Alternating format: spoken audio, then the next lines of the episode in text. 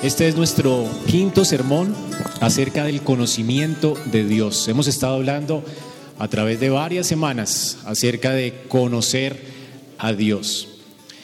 Y hemos estado viendo entonces cómo Dios se ha revelado a través de su palabra como el creador omnipotente y poderoso que creó todas las cosas por el poder de su palabra. Dios además, como Dios se ha revelado en su palabra como un Dios trino. Dios es una pluralidad, es un solo Dios, una esencia en tres personas. Él es Padre, Él es Hijo y Él es Espíritu Santo. Y es así como la Escritura progresivamente ha revelado a Dios y ya vimos esto. Vimos también que Dios se ha revelado en su palabra como un Dios pactual, un Dios de pactos. El Dios que tenemos es el Dios del pacto. Dios no tiene relación con ninguna de sus criaturas a no ser a, a través de un pacto. Y así se ha revelado Dios. La relación que tenemos con Él es pactual, ya sea que seamos o no creyentes.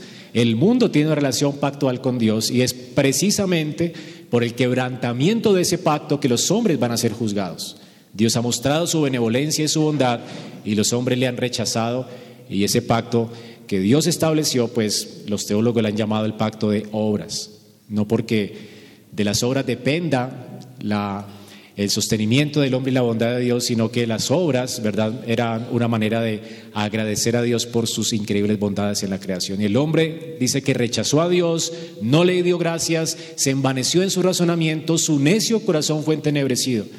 Dios muestra su voluntad, su buena voluntad para con los hombres, Dios se muestra generoso y bueno, y es el hombre quien rechaza a Dios. Así es que Dios hace otro pacto, y hemos visto que es un pacto que se ha llamado pacto de gracia lo prometió a Adán en el Edén, luego lo juró a Abraham y luego lo llevó a cabo en Cristo.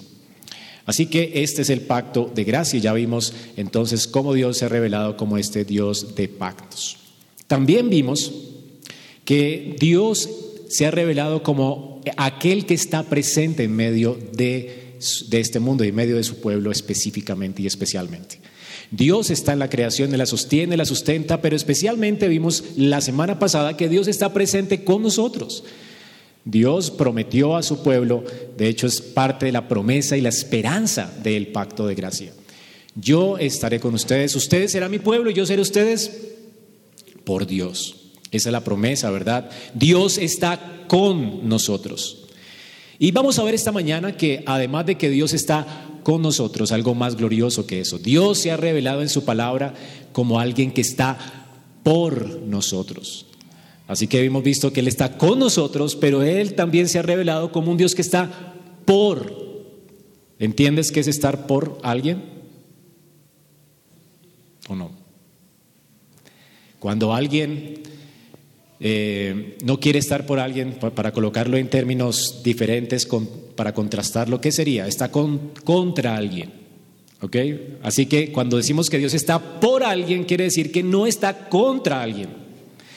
Si decimos que Dios está por nosotros, queremos decir que Dios nunca estará contra nosotros. Y esto es lo que leemos en el texto de Romanos 8.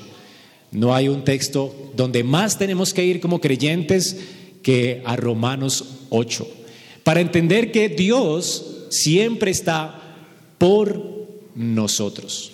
De hecho, algo que normalmente es característico en el ser humano caído y que se ha enajenado de Dios, que resiste a Dios, que obviamente quiere vivir para su gloria y no para Dios, la tendencia del corazón caído nuestro siempre es pensar que Dios está contra nosotros. Y obviamente más cuando sufrimos circunstancias difíciles. ¿Cuántos están sufriendo circunstancias difíciles hoy, verdad? Y lo primero que piensan es Dios está contra. Dios está contra. Pero si uno lee Apocalipsis, por ejemplo, claro, Dios envía juicios sobre la tierra, pero no es porque Él esté contra el hombre. De hecho, cada juicio que Dios manifiesta en Apocalipsis es un tiempo para que el hombre piense y se arrepienta. No porque Dios esté contra él, sino porque Dios está por él. Pero quien está contra Dios es el hombre. ¿Ha pensado usted de Dios alguna vez así? Dios está contra mí. Nunca pensamos, me está pasando esto porque Dios es bueno, porque quiere humillarme, Porque quiere hacerme ver realmente cuán ingrato, incrédulo he sido hacia Él y debo arrepentirme. Yo he sido realmente perverso. No pensamos nunca así, ¿verdad? Siempre pensamos, Dios está contra mí. Nunca pensamos, yo estoy contra Dios.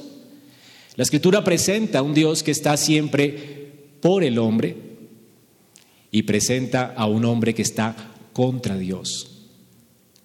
Y eso hace más grave nuestra maldad hacia Él. Porque contra quien pecamos, contra quien estamos, cuando el Señor le dice, Pablo era alguien que por experiencia propia estuvo mucho tiempo contra Dios. Y el Señor dice, Pablo, ¿no te parece una locura dar coces contra el aguijón? Darle puños como a una puntilla, por decirlo así, estar contra alguien que te está hiriendo, que te va a herir a ti porque Él es bueno. Dios no le muestra su bondad a Saulo, a pesar de que Él está contra Él. ¿Cuántas veces usted ha pensado así de Dios? Él está contra mí. Y más si tenemos circunstancias difíciles. Él realmente, hermanos, está buscando. La escritura dice, Él no quiere la muerte del impío, sino que el impío proceda al arrepentimiento. ¿Ha pensado así de Dios? Así Dios se revela en su palabra. Alguien que está por el hombre. ¿Cómo fue la alabanza que los ángeles hicieron el día que el Señor nació en un pesebre? ¿No es acaso la mayor demostración de amor de Dios de que está por el hombre? Dios se hizo hombre. ¿Y saben qué cantaron los ángeles en Lucas 2.14? Gloria, gloria a Dios en las alturas y paz en la tierra. Buena voluntad para con los hombres. ¿Dios tiene mala voluntad para con los hombres? ¿No es el pesebre un acto donde se demuestra realmente la buena voluntad de Dios para con los hombres? Hermanos, Dios es un rey compasivo. Dios es un Dios y un rey bueno y misericordioso y ha tenido tanta paciencia con nosotros que estamos contra Él. Somos nosotros los que nos ponemos contra Él. Y eso hace realmente que el juicio de Dios cuando venga vaya a ser más terrible. Estamos contra un Dios bueno, hermanos, misericordioso, compasivo. Su paciencia llamada longanimidad o el colmo de la paciencia. Él no destruye a Adán en el acto. Él está por Adán y lo viste con pieles, mostrándole su misericordia y su compasión para cubrir su vergüenza. ¿Ha notado entonces que en la escritura Dios está por nosotros? Dios no tiene mala voluntad. Dios tiene buena voluntad. Dios quiere que el hombre se parte de sus malos caminos. ¿Cuántas veces el Señor lloró por Jerusalén al ver la dureza de sus corazones y dijo, cuántas veces como gallina he buscado esconderlos bajo mis alas? Él quería y ellos qué hicieron? Ellos no quisieron. Dios tiene buena voluntad. ¿Cuántas veces quise? Pero ellos no quisieron. El Señor se ha mostrado compasivo con el hombre. Y es el hombre quien no quiere. Es el hombre quien se ha constituido en enemigo de Dios. Es el hombre quien se ha puesto contra Dios, lo cual es una locura con un Dios tan bueno. Y es lo que voy a hablar en esta mañana, hermanos. Es el texto del que Pablo habla en esta mañana. Dice la palabra de Dios aquí en Romanos 8, 31 y 32. Voy a enfocar en esos dos versículos y los vamos a exponer. ¿Qué pues diremos a esto? Si Dios es por nosotros, ¿quién contra nosotros? El que no escatimó a su propio hijo, de, hecho dice, el que no escatimó ni a su propio hijo, sino que lo entregó por nosotros, ¿cómo no nos dará con él las demás cosas? Bueno, aquí estamos en el clímax de la carta de Pablo a los romanos. El clima termina con una después de, de, Pablo exponer completamente el Evangelio, hablando de cómo, ¿verdad? Todos, tanto judíos como gentiles, nos perdimos a causa de nuestros pecados, estamos contra Dios, resistimos a Dios, negamos a Dios a causa de nuestra maldad, pero Dios nos buscó, nos salvó por, sola, por solo gracia a pesar de eso, nuestro corazón sigue resistiéndolo y allí el Señor con su espíritu cada día conmueve nuestro corazón para traernos a Él, para santificarnos, Él comienza una obra y la termina, Dios sigue siendo compasivo, sigue estando a favor nuestro y se muestra misericordioso. Y por eso Pablo, eh, cuando está hablando de su lucha contra el pecado, dice, gracias sean dadas a Dios por Jesucristo. Él está por nosotros. Uno pensaría, aún siendo creyente, después de haber puesto mi confianza en Cristo, que ya uno, ¿verdad? A causa de esa increíble obra de Dios, uno va a ser agradecido, pero uno peca, ¿verdad? Y Pablo dice, estos miembros se rebelan. Pablo sabía esto. Se rebelan contra la ley de Dios que es buena, contra un Dios que es bueno. Y él no entendía esto. ¿Cómo es posible? Pero gracias a Dios por Cristo, porque Dios no está contra mí. A pesar de que yo estoy contra Él, de que mi carne se resiste a Él, Él sigue mostrándome su compasión y sigue estando por mí. ¿Ha encontrado tal amor, hermano? De esto es lo que Pablo estado hablando en Romanos. Y la cúspide de la montaña de Romanos se encuentra aquí en este texto, con cinco preguntas. Vamos a ver solamente una hoy. Pero Pablo dice, si esto ha sido así, si Dios está por mí, ¿quién contra mí? Si el que pensaba yo sería mi peor enemigo a causa de que yo me rebelé contra él. Y él se ha mostrado bondadoso y misericordioso y él está por mí. ¿Qué tipo de enemigo yo puedo tener que valga la pena enfrentar? ¿Qué tipo de cosa me puede separar de este amor? Un amor tan extravagante. ¿Ha entendido usted el amor de Dios, hermano? Pablo está hablando aquí a una iglesia que está enfrentando circunstancias difíciles. Por eso Él está diciendo que nos podrá apartar del amor de Dios, tribulación, angustia, persecución, hambre, desnudez, peligro o espada. Bueno, estos hermanos, muchos de ellos estaban siendo martirizados. Luego con el imperio de Nerón serían llevados a muerte. Nerón eh, prendería su palacio y los eh, colocaría como antorchas para iluminar su palacio. Vendría el régimen más perverso de la historia con la persecución de la iglesia. Bueno, luego Nerón se, levantó eh, Diocleciano en el año 90 después de Cristo, que fue peor que Nerón. Pero los creyentes estaban sufriendo. Y seguramente se iban a preguntar, ¿por qué Dios está contra mí? Pero Pablo estaba escribiendo, no importa los, los enemigos que tengan, no importa las circunstancias que tengamos, hermanos, Dios está por ti. Tienes que entender esto. Dios está por ti, porque la tendencia del corazón nuestro es pensar que Dios está contra nosotros. Pablo dice, eso no es cierto, es una mentira infernal. Dios no está contra ti y menos contra la iglesia. Dios está por nosotros. Pablo, de hecho, está aquí hablando con propiedad. Y en 2 de Corintios, que es el contexto de la carta de Pablo a los romanos, y es el informe de Pablo a los corintios, está diciendo, Tres veces azotado, dice Pablo, con vara. Ese es su informe, una vez apedreado. Tres veces he padecido naufragio. Una noche y un día he estado como náufrago en el mar. En caminos muchas veces, en peligro de ríos, peligro de ladrones, peligro de los de, de, de mi nación, peligro de los gentiles, peligros en la ciudad, peligros en el desierto, peligros en el mar, peligros entre falsos hermanos, en trabajo, en fatiga, en desvelos, en hambre, en sed, en ayunos, en frío, en desnudez y además de otras cosas, lo que sobre mí se agolpa cada día, la preocupación por todas las iglesias. Esto es amor. Eh, ¿Hay alguien que ha entendido el amor de Cristo? Este es el contexto de aquel que está escribiendo, nada nos puede separar del amor de Cristo. Él, a causa del amor de Cristo, ha amado a las personas y ha estado dispuesto a sufrirlo todo por ellas, porque Cristo lo ha sufrido todo por Él. Entender el extremo amor de Cristo cambia tu vida. Te hace arriesgado por otros. Arriesgado en términos de amar a alguien a pesar de que no merezca tu amor. De amar a alguien a pesar de que te insulte, de que te engañe. Pablo fue engañado, azotado por los de su pueblo. La iglesia a la que le compartió el Evangelio hablaba mal de él. Por eso está escribiendo esa carta, ¿verdad?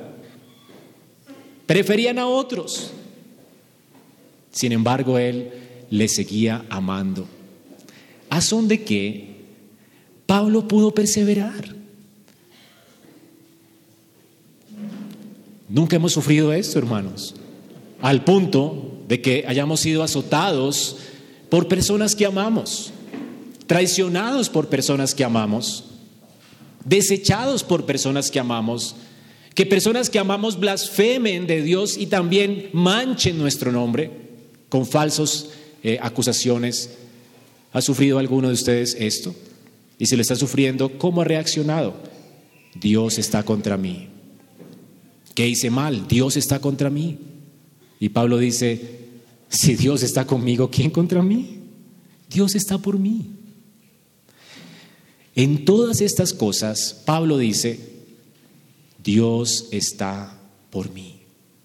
Pablo no dice, no vale la pena vivir ya para Él. El ministerio es muy difícil. Seguir amando a la gente que nos hiere es difícil. Es mejor retirarnos. Es mejor huir de la iglesia. Ya me han herido muchas veces. Tal vez porque un hermano no te saludó, ¿verdad? Dicen, me han herido muchas veces, nadie te ha pegado, hermano. Pero Pablo no huye de las personas que lo han herido a él. Pablo sigue amando a las personas, le sigue escribiendo a las personas que lo han herido a él. ¿Por qué, Pablo? ¿Qué te hace tan extraordinario? Yo podría pensar, la vida cristiana es absurda. Ser siervo del Señor no vale la pena. De hecho, Pablo estaba enfermo, estoy enfermo, abrumado, con problemas, en la cárcel. ¿Vale la pena seguir sirviendo a Cristo? ¿Acaso Dios no está contra mí? ¿Por qué no me está librando de esto? ¿Acaso no he creído en un Dios bueno y generoso? ¿Por qué a mí? ¿Por qué me engaña la gente? ¿Por qué estoy en la cárcel? ¿Por qué si sirvo al Señor estoy aquí preso y encadenado? ¿Por qué la gente me escupe? ¿Por qué los de mi pueblo me azotan? Pablo, ¿por qué? ¿Por qué no tiraste la toalla? Y Pablo no responde aquí. ¿Quién nos separará del amor de Cristo? ¿Tribulación o angustia? ¿Persecución, hambre o desnudez, peligro o espada? Por causa de ti somos muertos todo el tiempo, contados como ovejas para el matadero. ¿Por qué no tira la toalla, Pablo? Porque yo sé que en todas estas cosas soy más que vencedor por medio de aquel que me amó, el amor de Cristo. ¿Lo has entendido? ¿Has entendido que Dios está por ti? Pablo, a pesar de estas circunstancias, está en pie sirviendo a Dios. Y la pregunta es, ¿qué lo mantuvo firme? A veces nuestra fe se desvanece con problemitas. Dios está por nosotros. Y esta es la revelación que Él hace de Él mismo. ¿Y cómo sé que Dios está por mí? Veamos entonces lo que hizo que Pablo tuviera una fe firme hasta el final.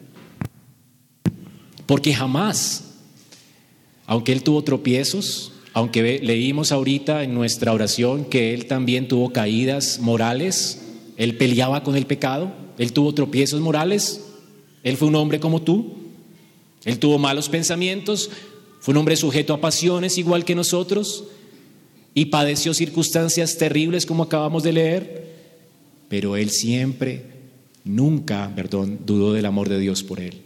Nunca dudó de que Dios estaba por él, jamás se apartó de su Señor. Jamás se apartó de servirlo, jamás se apartó de la gente que era su ministerio a la cual tenía que amar, jamás. ¿Y por qué? Aquí está la respuesta de nuestro texto. Pablo, por la gracia de Dios, entendió quién es Dios, entendió su carácter. ¿Y cómo entendió su carácter? Viendo esa cruz, hermano.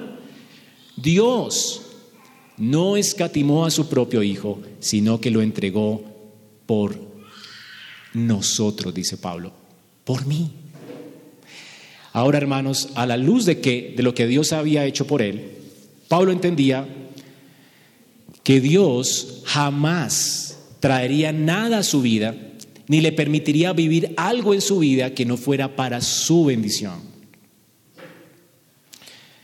Si Dios está por él, si Dios le entregó a Cristo a él, Dios iba a usar cada circunstancia en su vida, según lo que acabamos de leer, para traerle qué? Bendición y no mal. Todas las cosas nos ayudan a bien. Ahora, ¿cómo Pablo está seguro de esto? ¿Cómo Pablo puede estar tan seguro del amor de Dios? Si Dios estuvo dispuesto, hermano, a ir tan lejos para salvarnos, vamos a ver esto en dos puntos. Dios estuvo dispuesto a ir tan lejos para salvarnos. ¿De qué manera? Entregando a su Hijo. Esto es llegar muy lejos por amor a alguien. La pregunta es, ¿cómo? Si Dios estuvo dispuesto a llegar tan lejos para amarnos, ¿cómo desconfiar de que Él me sostendrá en medio de las circunstancias difíciles? ¿Cómo desconfiar que Él me, dará ayuda, perdón y gracia? ¿Cómo desconfiar de Él? Entonces vamos a ver nuestro texto dos cosas y una conclusión. Dos cosas importantes. En primer lugar, aquí Pablo nos habla de dos actos históricos de parte de Dios. ¿Cuáles son esos actos históricos? Que nos muestran el carácter, nos revelan el carácter de Dios. Así que vamos a conocer a Dios a través de dos actos históricos. El primero es que Jesús no fue escatimado por el Padre. Primer acto histórico. El segundo acto histórico, Jesús fue entregado por pecadores. Y vamos a ver la implicación de esto. ¿Qué implica el hecho de que Jesús no fue escatimado por el Padre y de que Jesús no fue entregado, que fue entregado por pecadores? Esto implica que Dios está por nosotros. Vamos a ver entonces cómo Pablo nos dice que Jesús no fue escatimado por el Padre. Mire lo que dice, el versículo 32. El que no escatimó ni a su propio Hijo, sino que lo entregó por todos nosotros. No escatimó a su propio Hijo. Entonces veamos primero el no y el contraste, no, sino. Ese no es impresionante. La palabra escatimar quiere decir reservarse algo cuidar algo. Cuando usted dice no escatimo en gastos, es decir, usted la bota por la ventana, ¿verdad? No escatimo en gastos, es decir, a lo que sea necesario por conseguir eso, ¿ok? Pero cuando usted escatima algo es que usted piensa que no vale la pena y, se, se ahorra gastos, se lo ahorra, ¿ok? ¿Qué hizo Dios? Dios no ahorró o no le ahorró a su hijo ningún sufrimiento. ¿Ok? Es decir, Dios pudiendo haberle ahorrado a su hijo sufrimientos, porque él lo merecía, no lo hizo. Dios no escatimó a su hijo. Escatimar entonces, en cuanto a personas, ya lo entendemos con dinero, ¿verdad? Con cosas que hacemos. Así que escatimar con personas sería, es decir, yo le estoy colocando el ojo a mi hijo y, lo, voy a, lo voy a escatimar, es decir, lo voy a cuidar, voy a cuidar de él, voy a prestarle atención. ¿Usted ha visto un padre que escatima a su hijo? Decir que no lo, no lo deja ni un segundo, se va al parque y corre tras él, porque no lo escatima, no le quita el ojo, lo está protegiendo de todo peligro. Está pendiente de su hijo, eso es un buen padre, ¿verdad? Ahora, si esto hace un padre naturalmente por su hijo, ¿no esperaríamos lo mismo de Dios que nos creó a su imagen? Ahora, lo que nos dice aquí Pablo es que Dios no protegió a su hijo. ¿Entiendes? Dios no le dio a Jesús un trato especial. Dios no le dio a su hijo una protección especial. De hecho, siendo el único hijo, Dios no tiene más hijos. Él es el Hijo eterno de Dios, quien estaba en el seno del Padre, quien nació, cuando Jesús nació en esta tierra, allí comenzó el sufrimiento de él. Y Dios no se lo escatimó. Ahora, si usted entiende el sufrimiento de Jesús en esta tierra, simplemente como ir a la cruz, usted no ha entendido el Evangelio. Porque Cristo se hizo maldición al nacer de una virgen. El día en que el Hijo de Dios, que estaba en el seno del Padre, decidió en concordato con el Padre tomar nuestro lugar y decidir descender a esta tierra, decidió hacerse maldición por nosotros, es lo que dice Gálatas. No solo la cruz fue la consumación de la, maldición que merecemos, pero la maldición Él la comenzó en el vientre de su mamá. Cuando el Hijo de Dios nació, no había lugar para ellos en el mesón. Jesús nació en las peores condiciones que un niño puede nacer. ¿No tenía usted tras su lado? ¿Alguien que le ayudara en su trabajo de parto a María? No tenía dónde recostar su cabeza desde que nació. ¿Por qué? Si era el Hijo de Dios, porque Dios decidió desde la eternidad no escatimar a su Hijo, no guardarlo, no protegerlo. Y el Hijo quiso tomar esa responsabilidad y tomar y llevar esa maldición por nosotros. Él nació siendo el rey, siendo el rey, lejos de su casa. José y María estaban lejos de su casa, lejos de sus abuelos, lejos de sus abuelos. Ahora, dos años después, a causa de la persecución, tuvieron que ser desplazados. Tuvo que ir a Egipto. Lo perdieron todo. Conoció el hambre, la pobreza. A colmo de males, si a los 12 años tu papá muere y como hermano mayor tienes que hacerte cargo de la casa, ¿qué vas a hacer? Dios está contra mí, ¿verdad? José murió. ¿No es difícil la situación de Jesús?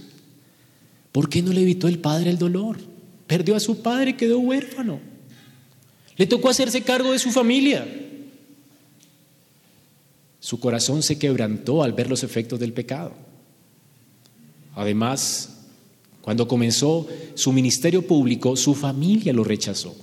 Sus hermanos de sangre se burlaban de él. Luego perdió a todos sus amigos. Todo el mundo pensaba que estaba loco.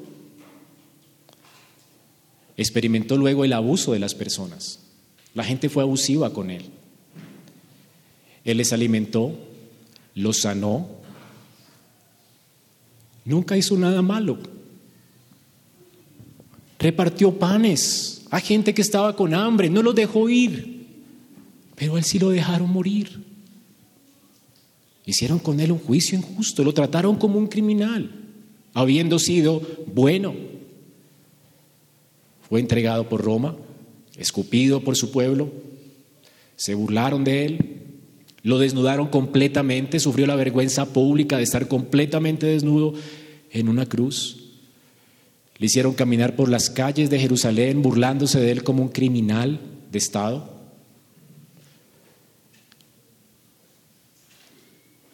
y el Padre no le ayudó. Es el amor de mi Señor.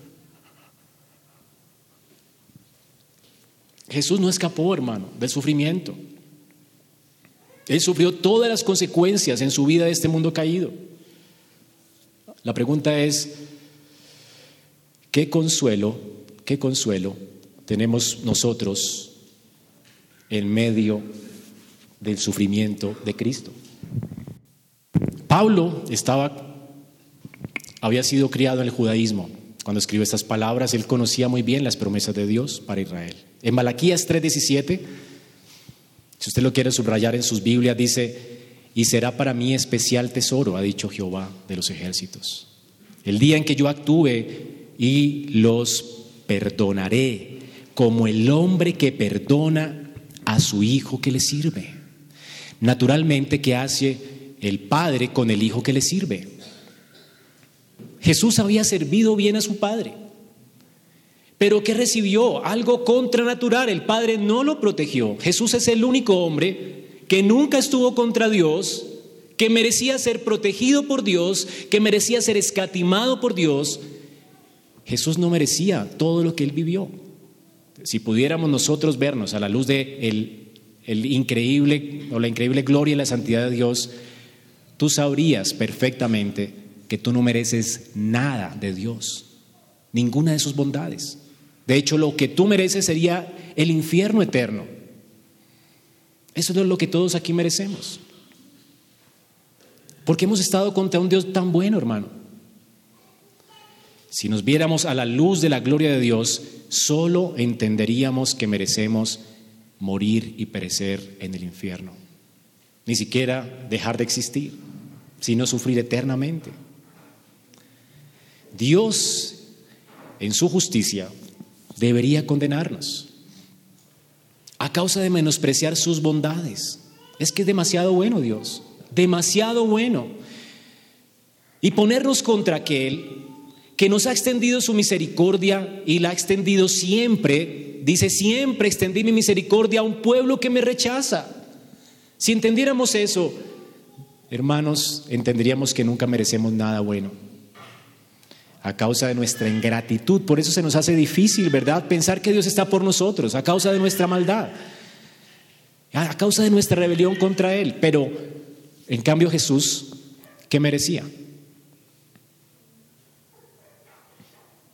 Jesús no merecía sino un trato justo.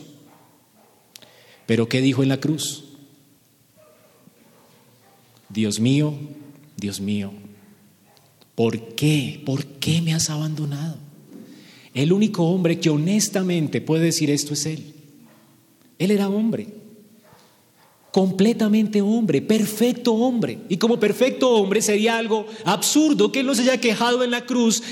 Realmente, si tú te quejas en las circunstancias, Señor, ¿por qué estás contra mí? ¿Por qué me abandonaste? Y tú lo mereces, ¿ok? Pues más Él en medio del dolor y el sufrimiento se queja con justa razón. ¿Por qué a mí, Señor? Porque el Padre lo abandonó, lo entregó en manos de sus enemigos. Señor, ¿por qué? ¿Por qué no me escatimaste? ¿Por qué no me protegiste? Dios mío, Dios mío, ¿por qué me has abandonado? Fue el clamor más genuino, honesto y justo de la historia humana. El clamor de un hombre que nunca cometió pecado y que le sirvió bien a su Padre. Ese clamor desde la cruz es la mayor muestra de amor de Cristo por nosotros. Como hombre, Jesús estaba abandonado. Él en la cruz padeció algo que naturalmente no sería correcto. Está fuera de lugar. Dios no protegió a su hijo inocente, todo lo contrario lo castigó y lo condenó y lo entregó a la injusticia de los hombres. Y él merecía ser escatimado, ahorrado, protegido. Él fue obediente en todo, amó al Padre en todo, amó a los hombres, oró por los hombres, sanó a los enfermos, como les dije, dio vista a los ciegos, como leímos ahora en Mateo, libró a los endemoniados, resucitó a los muertos, habló bellas palabras de vida, como cantábamos ahora. Su conducta fue impecable, su corazón fue humilde, perdonador, perfecto, nunca se quejó, cuando le escupieron pidió misericordia. Cuando estaba en la cruz, más amó y oró, Señor, no les tomes en cuenta su maldad. Este hombre fue perfecto. Pablo, entonces aquí, está haciendo eco a las palabras de Génesis 22. De hecho, usa las mismas palabras de Génesis 22. ¿Se acuerdan de la vida de Abraham? ¿Quién era Isaac para Abraham? Su hijo único, primogénito. Pero él no solamente dice su hijo único, dice al que amas. Cuando Dios llama a Abraham, dame a tu hijo único al que tú amas y ofrécelo en holocausto a mí, Abraham. ¿Se acuerdan? Ese es el eco de esa historia, de esa escena preciosa.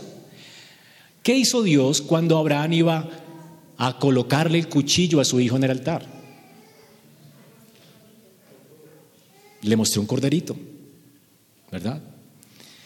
Y ese cordero entonces, ¿qué fue para Isaac?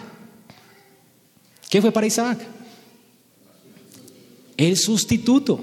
Isaac, Isaac no murió, murió el corderito. ¿Qué hizo Dios con Isaac, con el único hijo de Abraham? Lo escatimó, se lo ahorró. Abraham, quédate con tu hijo, con tu único hijo amado, no voy a hacer que renuncies a él. Pero Dios solo quería mostrarle una sombra de lo que él iba a hacer por Abraham y por ti.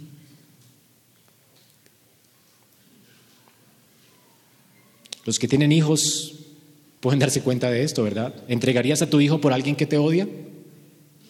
Piensa en tu peor enemigo. Piensa que la única manera de salvar a tu peor enemigo sería sacrificando a tu hijo, dándole el corazón de tu hijo a esa persona para que viva. ¿Lo harías tu peor enemigo? Piénsalo. Eso es lo que Dios hizo por ti. El que estaba contra, nosotros estábamos contra Él siendo Él tan bueno, tan generoso, tan perfecto. Nosotros le hemos faltado a un Dios que es bueno, hermano. Sin embargo, Él dio a su Hijo por nosotros. No lo escatimó. Él se ahorró a Isaac y no escatimó al hijo que él amaba, desde la eternidad a su único hijo. Ahora, al considerar este misterioso acto, uno solamente le quedan dos opciones para pensar. O Dios está mal, ¿verdad? Al hacer esto es arbitrario, caprichoso, es alguien imposible de entender y no merece nuestra confianza. ¿Cómo va a no escatimar a su hijo? ¿Cómo podremos confiar en un padre que no protegió a su hijo? Y la otra opción sería, Él tiene una poderosa y maravillosa razón para no escatimar a su hijo. Pero fue así como lo entendió Pablo. Y esto nos lleva a la segunda parte, al, segundo acto histórico. Dios no escatimó a su hijo. Pero vamos a ver algo más que nos revela el carácter de Dios. Jesús fue entregado por pecadores. Dice aquí Pablo, el que no escatimó a su propio hijo, ya entendemos que es eso, ¿verdad? Si no, no, si no, es un contraste. No lo escatimó, sino que lo entregó por nosotros. Esa palabra entregar es una palabra teológica importante en la Biblia. Esa palabra es una palabra llena de significado y vamos a ver algunos textos en Mateo para entenderla mejor. Mateo 20, 18 y 19, lo leo. He aquí, subimos a Jerusalén y el Hijo del Hombre será entregado, aquí está la palabra, él será entregado a los principales sacerdotes y a los escribas y le condenarán a muerte y le entregarán, otra vez está la palabra, a los gentiles para que le escarnezcan, le azoten, le crucifiquen, mas el tercer día resucitará. Aquí está Jesús explicando lo que le iba a pasar a él. Jesús no estaba ajeno al propósito del Padre con él. Él sabía que el Padre lo iba a abandonar completamente. Esto había sido acordado desde la eternidad. Jesús, aunque era hombre, también era completamente Dios y él entendía su sacrificio, entendía que él iba a ir a Jerusalén y que iba a ser abandonado por el Padre, pero como hombre, esto es difícil de, tragárselo, ¿verdad?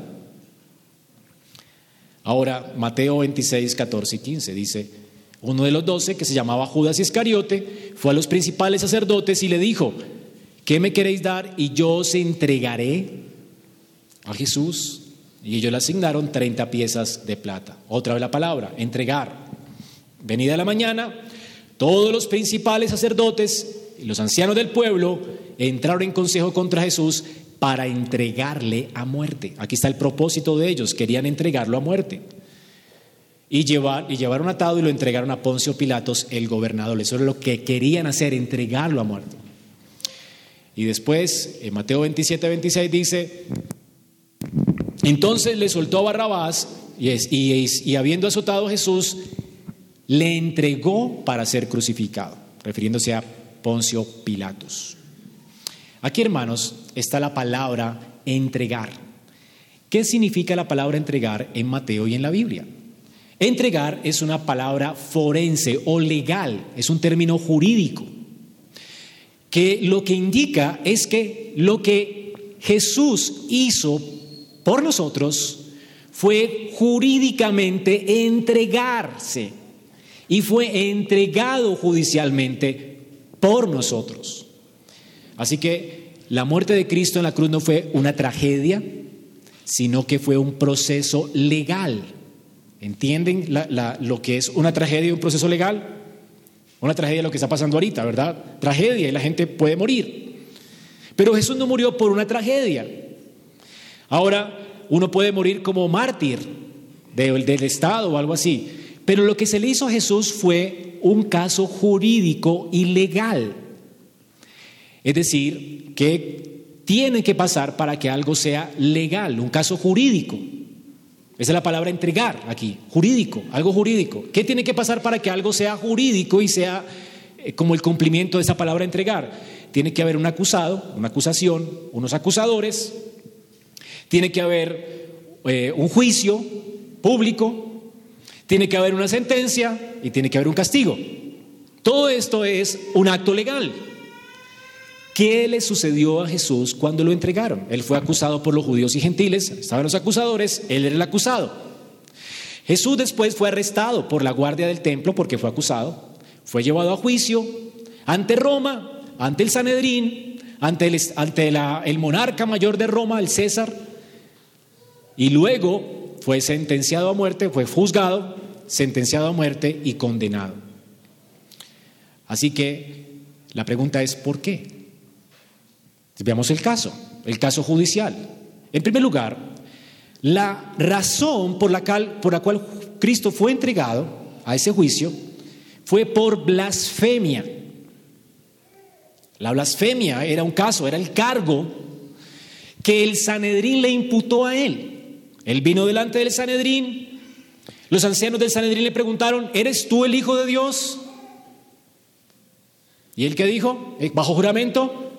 Sí, sí. Ahora, si usted le preguntan, ¿usted es hijo de Dios? Si usted dice sí, pues nadie se va a enojar con usted, ¿verdad? Pero el, el punto es que no le estaban preguntando esta pregunta.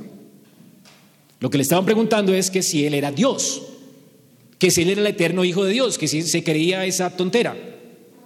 Y esto es una blasfemia, porque para un judío Dios no tiene hijos. ¿Me entienden? La pregunta es, ¿eres tú el Hijo de Dios? No una criatura creada, no. Alguien, tú dices, tú dices descender del cielo, que has estado para siempre con el Padre. Tú dijiste que era antes que Abraham. ¿Lo sostienes delante de esta corte? Eso fue lo que le preguntaron. Y cuando él dijo sí, ¿qué hizo el, el sacerdote del Sanedrín? Rasgó sus vestiduras y dijo, blasfemia. Es una blasfemia. Que tú digas que eres Dios, blasfemia, ¿verdad? Si un hombre se cree Dios y dice ser Dios, es un blasfemo. Ese es el gran pecado. Creerse Dios es una tontera, una estupidez, pero el hombre se cree Dios, ¿verdad? Ahora, lo segundo, cuando fue delante del Estado romano, el Estado romano por ser un, Estado no religioso, que respetaba la religión judía, no le podían imputar el cargo de blasfemia. Es como si lleváramos a alguien de la iglesia, donde el juez en este tiempo, y le digamos, mire juez, este hombre es un blasfemo, y a mí qué me importa. A mí qué me importa. O sea, al Estado no le importa si eres un blasfemo o no. ¿El Estado para qué está? Para castigar a quienes? A los rebeldes del Estado. En el caso del Estado romano, una de las grandes amenazas para, ah, para el Estado romano era alguien que quisiera quitarle la butaca al César. Este hombre tenía que morir. Y moría con la pena capital, que era la cruz. Cuando fue llevado ante el Estado romano, ¿cómo el Sanedrín hizo para condenarlo a muerte, porque solamente el Estado romano podía condenarlo a muerte. Ellos eran parte del Estado romano. ¿Qué hicieron? ¿Se acuerdan? Este hombre dice que es rey. Lo que quiere decir es que está contra el César. Ahora este hombre que no ve mancha en Jesús se tiene que lavar las manos y a causa de que tiene conflictos políticos, él tiene que decidir declarar una sentencia. ¿Cuál fue la sentencia? Sedición al Estado.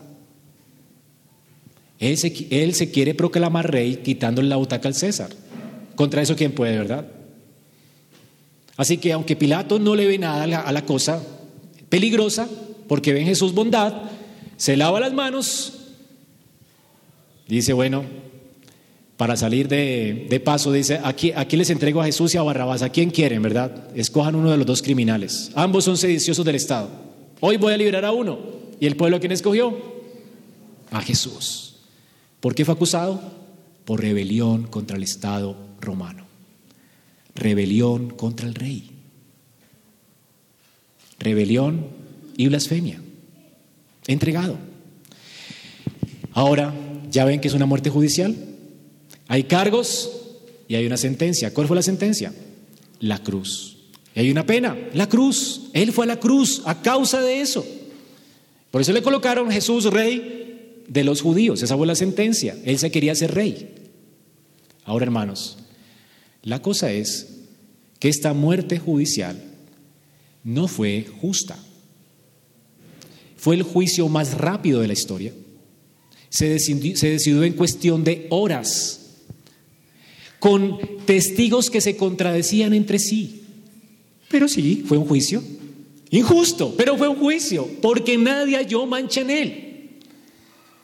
Y si le pudiéramos acusar de blasfemo, pues no tendríamos razón porque Él es Dios, Él es el Hijo de Dios. De hecho, si tú no crees que es el Hijo de Dios, pues tienes que creer que Cristo es un blasfemo, porque eso fue lo que Él dijo. Él dijo ser Dios, que descendió del cielo, el pan de vida. Es antinatural que alguien diga creer en Jesús como un maestro de moral cuando Él dijo ser Dios. Está loco. O está loco o es, o es realmente Dios con nosotros. Porque lo que Jesús literalmente dijo es, yo soy Dios. Ahora,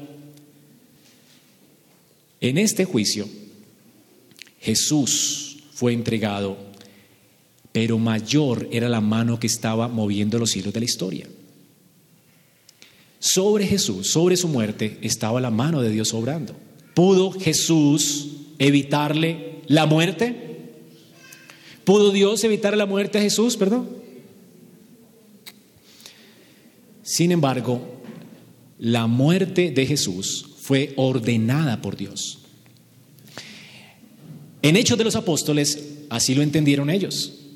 Se reunieron los reyes de la tierra, cumpliendo con el Salmo 2, porque verdaderamente se unieron en esa ciudad contra tu Hijo Jesús, a quien tú ungiste. Herodes y Poncio Pilatos, con los gentiles y el pueblo, es decir, todo el mundo, se unió para matar a Jesús y el pueblo de Israel ¿Y por qué se unieron para llevar a Jesús a la cruz? ¿Por qué? Para hacer cuanto tu mano, Dios, y tu consejo había determinado que sucediera. Dios podía evitarlo, pero no quiso. Dios no escatimó a su Hijo. En Hechos 2.23 dice, a este, a Jesús, entregado por el determinado consejo de Dios y anticipado conocimiento de Dios, ¿ven la palabra entregado? A juicio. Entregado a juicio ¿Por quién? Por Dios. Dios lo entregó a juicio. Dios dejó que su hijo fuera juzgado aún a pesar de que fue injusto. Dios lo permitió. Dios permitió y no le escatimó a su hijo el sufrimiento. Dios pudo hacer algo y no lo hizo. Ahora, hermanos, es Dios quien controla la historia. Pablo dice, Dios no lo escatimó, Dios lo entregó. La mano de Dios estaba activamente procurando esto.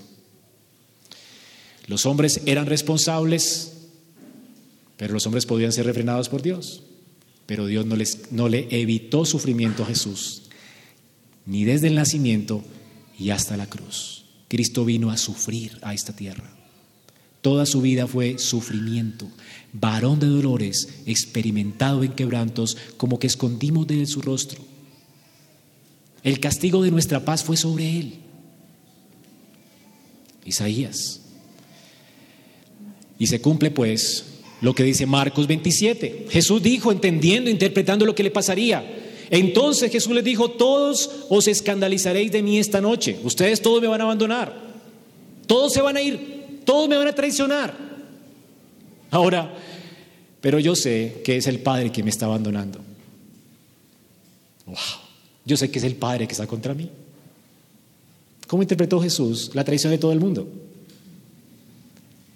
Él, porque lo merecía, sí podía interpretar esto como, porque a mí?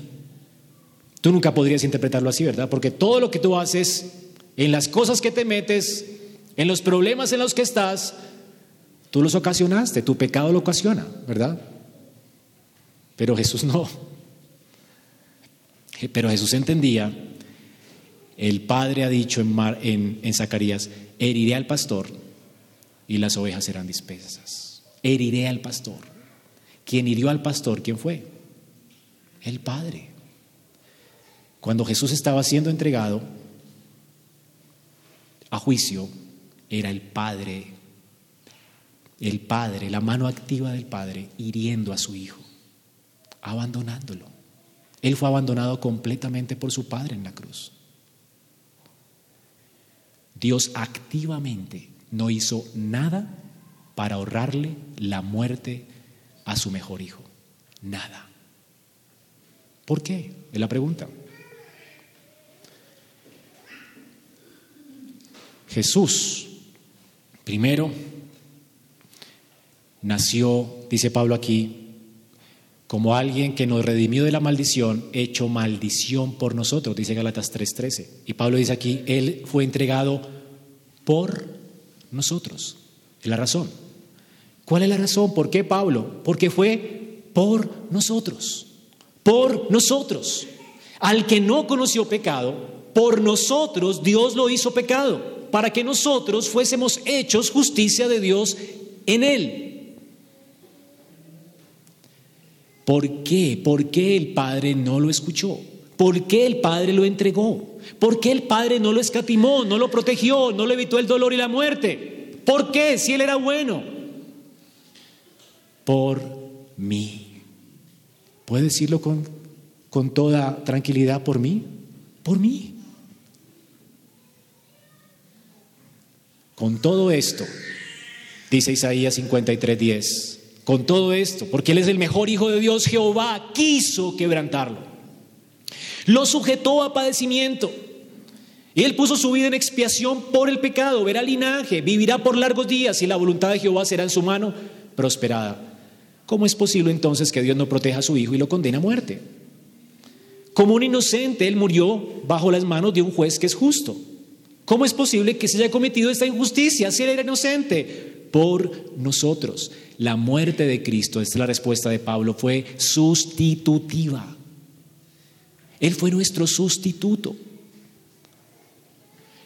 Lo que le sucedió a Abraham no sucedió a nosotros.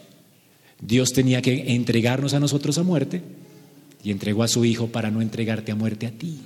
Es sustitución, sustitución. Y esta es la mejor noticia de todas, hermanos. El Padre entregó a Cristo por nosotros, a su amado Hijo. En su condenación, Jesús estaba tomando nuestro lugar. Ahora piensa en lo que acabamos de hablar ahora de los cargos. ¿Cuáles fueron los cargos contra él? Blasfemia y traición a la autoridad del rey, que en ese tiempo era el César. Ese fue su castigo, ese fue su cargo. ¿Cuáles son tus cargos? Tú eres un blasfemo. Tu vida es una blasfemia contra Dios. Te has creído Dios, piensas que el mundo gira alrededor tuyo, has ocupado el lugar de Dios, haces lo que quieres cuando te creó alguien a quien debe responder. Cuando te creó alguien para su gloria y que te creó alguien bueno, sin embargo no le diste gracias y quisiste darle golpe de estado y quisiste tomar su lugar queriéndote hacer Dios. Todos escuchamos el engaño de Satanás con que Dios os dijo, no, no, no, no, seréis como Dios. Y comenzamos a aborrecer a Dios cuando Él es bueno, a estar en contra de Dios cuando Él está por nosotros. Y a, quererle correr la butaca a Dios cuando Él ha sido generoso y nunca nos ha privado de nada, de nada bueno. Dios nunca ha hecho nada contra ti, pero tú sí con él contra Él. Los cargos eran tuyos. Nosotros tenemos que ir al infierno por traición a un rey bueno, ni siquiera al César, a un rey que es bueno y generoso, que no le escatimó nada al hombre, lo puso en un paraíso para que disfrutara para siempre.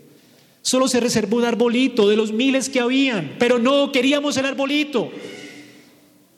Como vulgarmente se nos da la mano y queremos el codo. Deberíamos ser agradecidos porque lo que Dios nos dio fue todo. Pero no agradecimos, no le dimos gracias, nos rebelamos contra Él, blasfemamos su nombre, queremos tomar su lugar, queremos, con la locura de que nos creemos dioses, blasfemamos su nombre y le traicionamos. Estos son tus cargos, blasfemia y rebelión contra la autoridad. Los cargos para Jesús fueron los mismos, porque Él los llevó por ti, injustamente. Y así Jesús fue hecho pecado, aunque no cometió pecado. ¿Para qué? ¿Por qué? Por mí, para llevar toda la maldición que yo merecía. El herido fue por nuestras rebeliones, molido fue por nuestros pecados.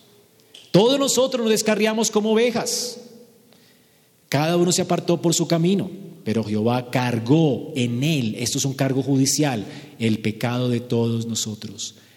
Los cargos nuestros los llevó él judicialmente. ¿No te parece un intercambio glorioso?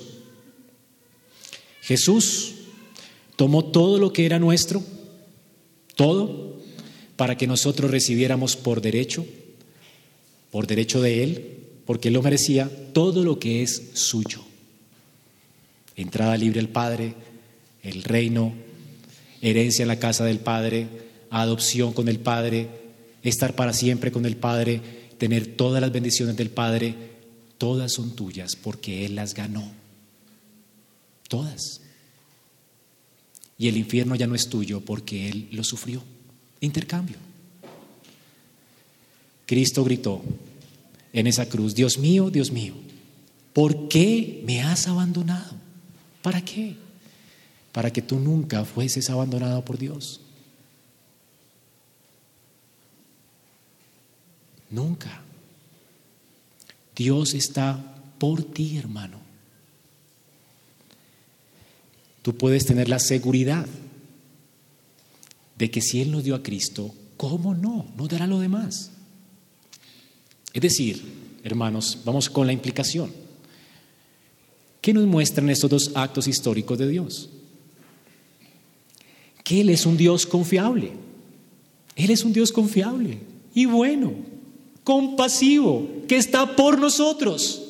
Esta es la implicación. Dios está por nosotros. Él nos ha dicho en la cruz, no estoy contra ustedes, estoy haciendo esto por ustedes. Así que vengan a mí. Y cuando vengan a mí tienen que saber esto.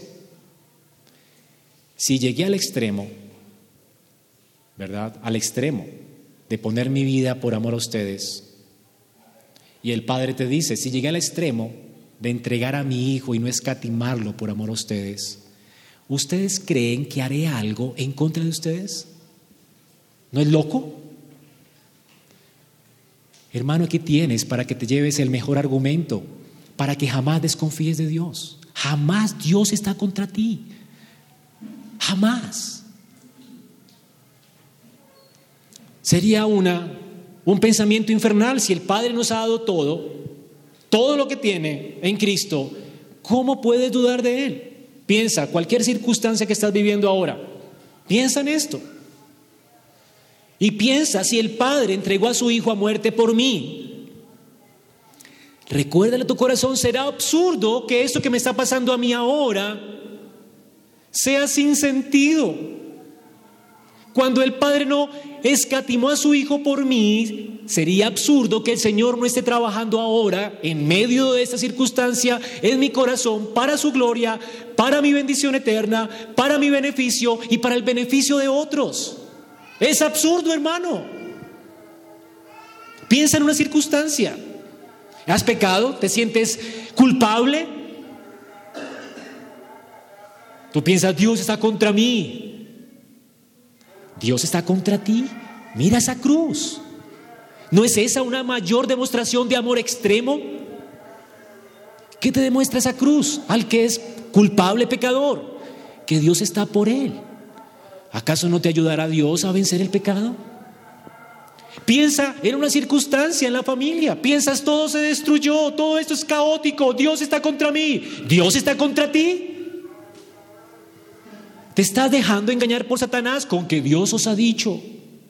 Dios está contra ti. ¿Acaso esa situación familiar no te hará más santo, más puro? ¿Te hará mostrar más el carácter de Cristo para perdonar más al que te hiere? ¿Para perdonar al ofensor? ¿Para mostrar el carácter de Cristo? ¿Te hará más como Cristo? ¿Acaso no es una oportunidad preciosa de ministerio? ¿Acaso no es la mejor oportunidad para ver la gloria de Dios en tu vida? Porque Dios está por ti, no contra ti. Hermano, Dios está por nosotros. Todas las cosas buenas, malas, caóticas en nuestra vida nos ayudan a bien. Mira esa cruz. Es la mayor demostración de amor de Dios por ti. Todo nos ayuda a bien. Dios está de nuestra parte. ¿Cómo lo sé? Mira a Cristo. ¿Vas a tener la, tendencia a pensar a causa del engaño del pecado? Dios está contra mí, pero recuérdale a tu alma esa cruz. Lee otra vez Romanos. Nunca dejes que Satanás susurro con que Dios os ha dicho, tú no tienes arreglo, mira, pecaste, Dios está contra ti. Él murió en la cruz por mí. Y murió por pecadores perversos como yo. Satanás, sí, soy pecador, pero Dios está por mí. Él me recibirá de nuevo y tendrá misericordia. Y me hará caminar por senda de justicia por amor de, mi por amor de su nombre. Dios es bueno y compasivo. Siempre hallarás un lugar en la casa del Padre. Él ha dicho, vengan a mí los que quieran, los que quieran. Así que cuidado con tener una opinión equivocada de Dios. Estamos conociendo a Dios, hermanos. No piense de Él equivocadamente. Dice Sinclair Ferguson, la manera en que usted ve a Dios determina la calidad y el tipo de su experiencia cristiana. Muchos cristianos pasan sus vidas paralizados porque aunque han confiado en Cristo como Salvador, nunca han visto lo que su sacrificio nos muestra acerca del carácter de Dios. Dios, el Padre, dio a su Hijo. Él envió a su Hijo. Él entregó a su Hijo porque nos ama. Y por medio de esa muestra exagerada de amor, que Pablo dice que es incomprensible, por medio de esa muestra vemos la más extraordinaria prueba de su gracia Dios está por nosotros. En conclusión, hermanos, nunca te enfoques en tu compromiso por Dios.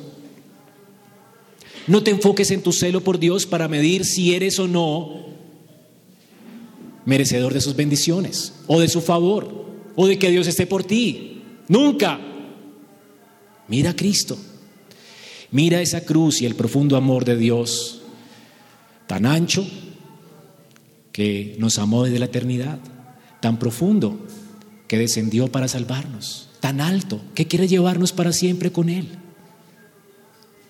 Un amor del que Pablo dice es incomprensible. Él dio a su Hijo, Él envió a su Hijo, Él entregó a su Hijo por amor. Si Dios es por ti, ¿quién contra ti? ¿Quién? Y amigo, Tal vez nunca hayas puesto tu esperanza en Cristo. Y piense yo si soy el peor de los pecadores. Y piense Dios está contra mí. Mira amigo, Él es tu creador. Y Él ha dado a Cristo para que cualquiera, cualquiera que crea en Él, tenga vida eterna. Él no está contra ti, Él está por ti. Y si no te arrepientes hoy pones tu confianza en Él, le entregas tu vida a Cristo y tu confianza a Cristo porque Él es confiable, tú mereces el infierno y será terrible el castigo. Te enfrentarás a un día al, rostro de un Dios que es bueno, que siempre te llamó y tú no quisiste. Te reconvengo hoy, querido amigo, que te arrepientas de tu maldad contra un Dios tan bueno, que te extiende su misericordia y ha dado a Cristo para que todo aquel que en Él crea no se pierda, más tenga vida eterna. Esa es la buena voluntad de Dios para ti, amigo. Eso es buena voluntad, no mala voluntad. Eso no es Dios contra mí, eso es Dios por ti. Ven a Cristo hoy y serás salvo. Tú puedes confiar en Él. Tan profunda, tan intensa, tan maravillosamente amó Dios al mundo que dio a su Hijo, el unigénito, el único, para que todo aquel que en Él crea no se pierda, mas tenga vida eterna. Vamos a orar.